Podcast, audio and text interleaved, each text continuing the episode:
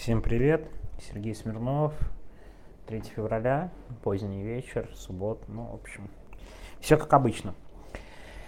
Две темы у меня сегодня, ну, в том смысле, что я вообще хотел записать э, сообщение по теме иноагентов, потому что сегодня съезд, вот два дня был иноагентов, на котором меня не было, но все-таки, знаете, надо порефлексировать по поводу статуса. А вторая тема более как бы важная, и с нее стоит начать, это неожиданное развитие истории. Да, с 67-летним педиатром э, Надеждой Буяновой. Все быстро, стремительно произошло. Ее сегодня привезли арестовывать в суд. Кстати, я уверен, что следователи долго думали, какое, по какой статье возбудить уголовное дело против нее, и придумали, что это должно быть fake news даже из того, что написала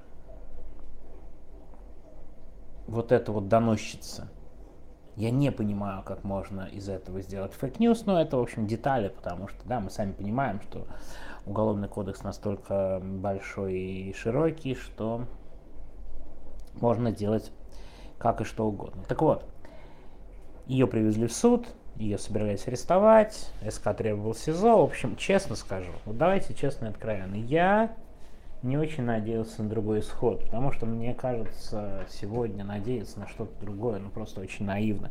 И, конечно, любое неожиданное решение, оно становится, ну, таким очень интересным и показательным. Дело в том, что суд отказался отправлять ее в СИЗО.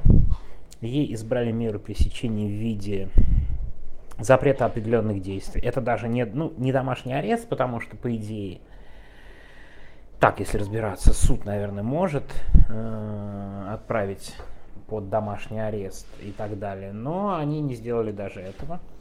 А исходя из ситуации и личного контроля Бастрыкина, давайте я переведу это на русский язык, судья, по сути, послала Следственный комитет, и сделать она это могла, ну вот так опять честно и откровенно, исключительно по тем обстоятельствам, что все сильно сомневаются в адекватности этого дела, я имею в виду судьи.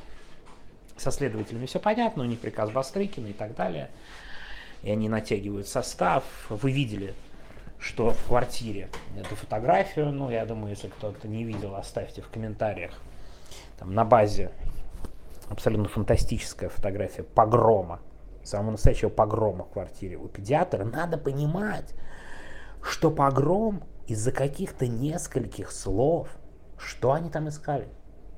Флаг, флаг УПА в квартире. Зачем они сдирали ковры со стен? Ну, я не знаю. Или вообще никаких доказательств у них не было. И надо было хоть что-то найти.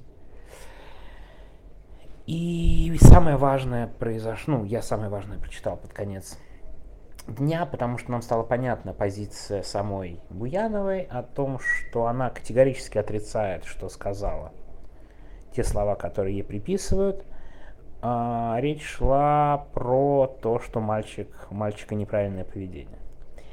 И самое-самое ключевое здесь защита предлагает прослушать аудиозаписи, которые должны быть в кабинете. Я, кстати, подозреваю, что аудиозаписи и желание их прослушать, возможно, для суда стали очень важным и весомым аргументом. Знаете, я могу тут сказать так. По идее, записи могут исчезнуть, как часто происходит в делах для ментов и так далее, но тут м, относительно бытовая история, и, знаете, 50 на 50 в буквальном смысле слова. Ну вот прям 50 на 50. Непонятно, чем это все закончится, очень хочется пожелать удачи. Кстати, и интересный момент. Если вдруг подтвердится, что ничего не было, ждем дело о ложном доносе на эту невменяемую стукачку. Это будет очень верно, это будет, как там пела Янка, очень справедливым наказанием для нее. Посадить не посадят, но доносы, может, писать больше не будет. Так что следим за этой ситуацией. В общем, в кое веки неплохая новость. А я посмотрим. Я не стал бы при этом раньше времени тут радоваться. Дело-то не закрыто. Теперь, что касается съезда иностранных агентов, это, в общем, повод поговорить о статусе. Я не поехал на этот съезд. Ну, если честно и откровенно, я как бы очень мало в каких мероприятиях принимаю участие, ну, потому что мне и сказать особо нечего, ну, глобально. Что я могу сказать на съезде иноагентов? Ну, так вот, по-хорошему. В принципе, единственное, что увидеть каких-то своих старых знакомых, которые я, я не видел. Но это в буквальном смысле единственная причина, мне кажется, это чересчур. Какая-то странная причина, чтобы ехать на, на съезд, и честно, и как бы не вижу глобально. И, кстати, на другие мероприятия я тоже довольно как скептически к этому отношусь. и не только из-за условного Довлатова. Да, тут сразу вспоминается, конечно, Довлатов с его филиалом. Я, кстати, не очень люблю Довлатова, и, и, и, и вообще филиал тоже, кстати говоря, не очень люблю. Но, тем не менее, это не, не в этом, конечно, причина. Потому что, ну вот Федор Крашенинников правильно написал в своем канале, какой-то Минюс нас наделил этим статусом, зачем нам по этому статусу самим себя этот статус подкреплять. Я, кстати, тоже не считаю себя никаким иностранным агентом и так далее. Это, конечно, дискриминационная мера. Я не сомневаюсь, кстати, что я лично статус иноагента получил после того, как была кампания поддержки э, после моего ареста. И тогда было принято решение э, сделать меня иностранным агентом. Это, кстати, подтверждают документы Минюста. Ну, по косвенным данным когда начали на меня собирать справку, это связано с моим арестом Сахарова, да, вот моими сутками отсидки а, в Сахарова.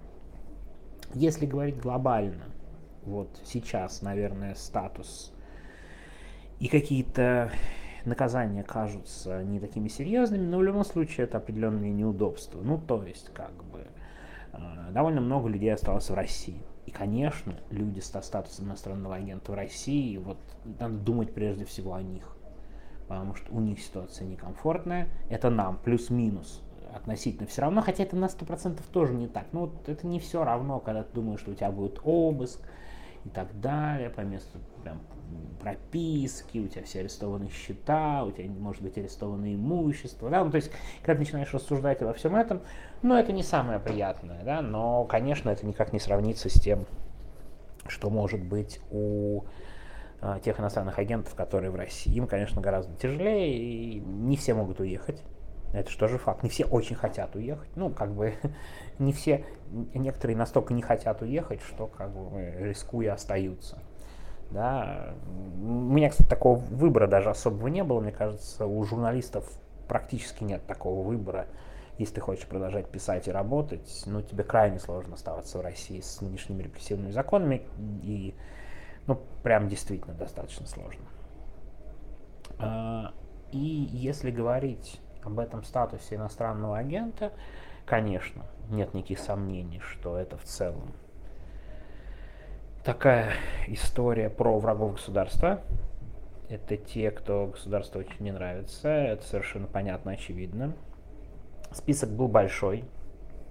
Я, ну, у нас был лонг-лист из документов Роскомнадзора, там было более полутора тысяч фамилий в том или ином виде указано, так что много из тех, кто есть вот в этом лонг-листе еще и на иноагенты не попал, то есть им пополнять и пополнять список, так если серьезно говорить в этом плане. Не надо тут обольщаться, что всем надоело, и я думаю, конечно, будет акцент делаться на тех, кто частично в России. По крайней мере, мне так кажется. Посмотрим, что будет дальше. Но так, если по-хорошему говорить, мне кажется, вот мне кажется, закон работает не совсем так, как они хотели. Я имею в виду иностранных агентов. Да, миллиард рублей штрафов, причем в основном на свободу и так далее. Но довольно много людей ничего не соблюдает. Так, если по-хорошему, что, мне кажется, власти не, властям не очень нравится, но много людей не соблюдает. Какого-то ужаса и прямо, знаете, чумными иноагенты в целом не стали. Хотя, я думаю, это была одна из целей. Безусловно, это все, конечно, нехорошо, неприятно, но мне кажется, эта задача тоже скорее не выполнена. Так что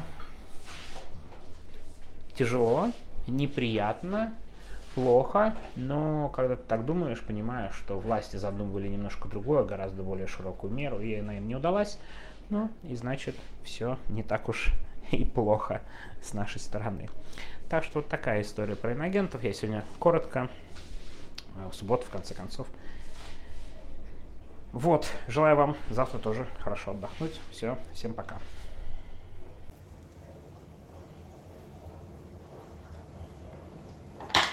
Все.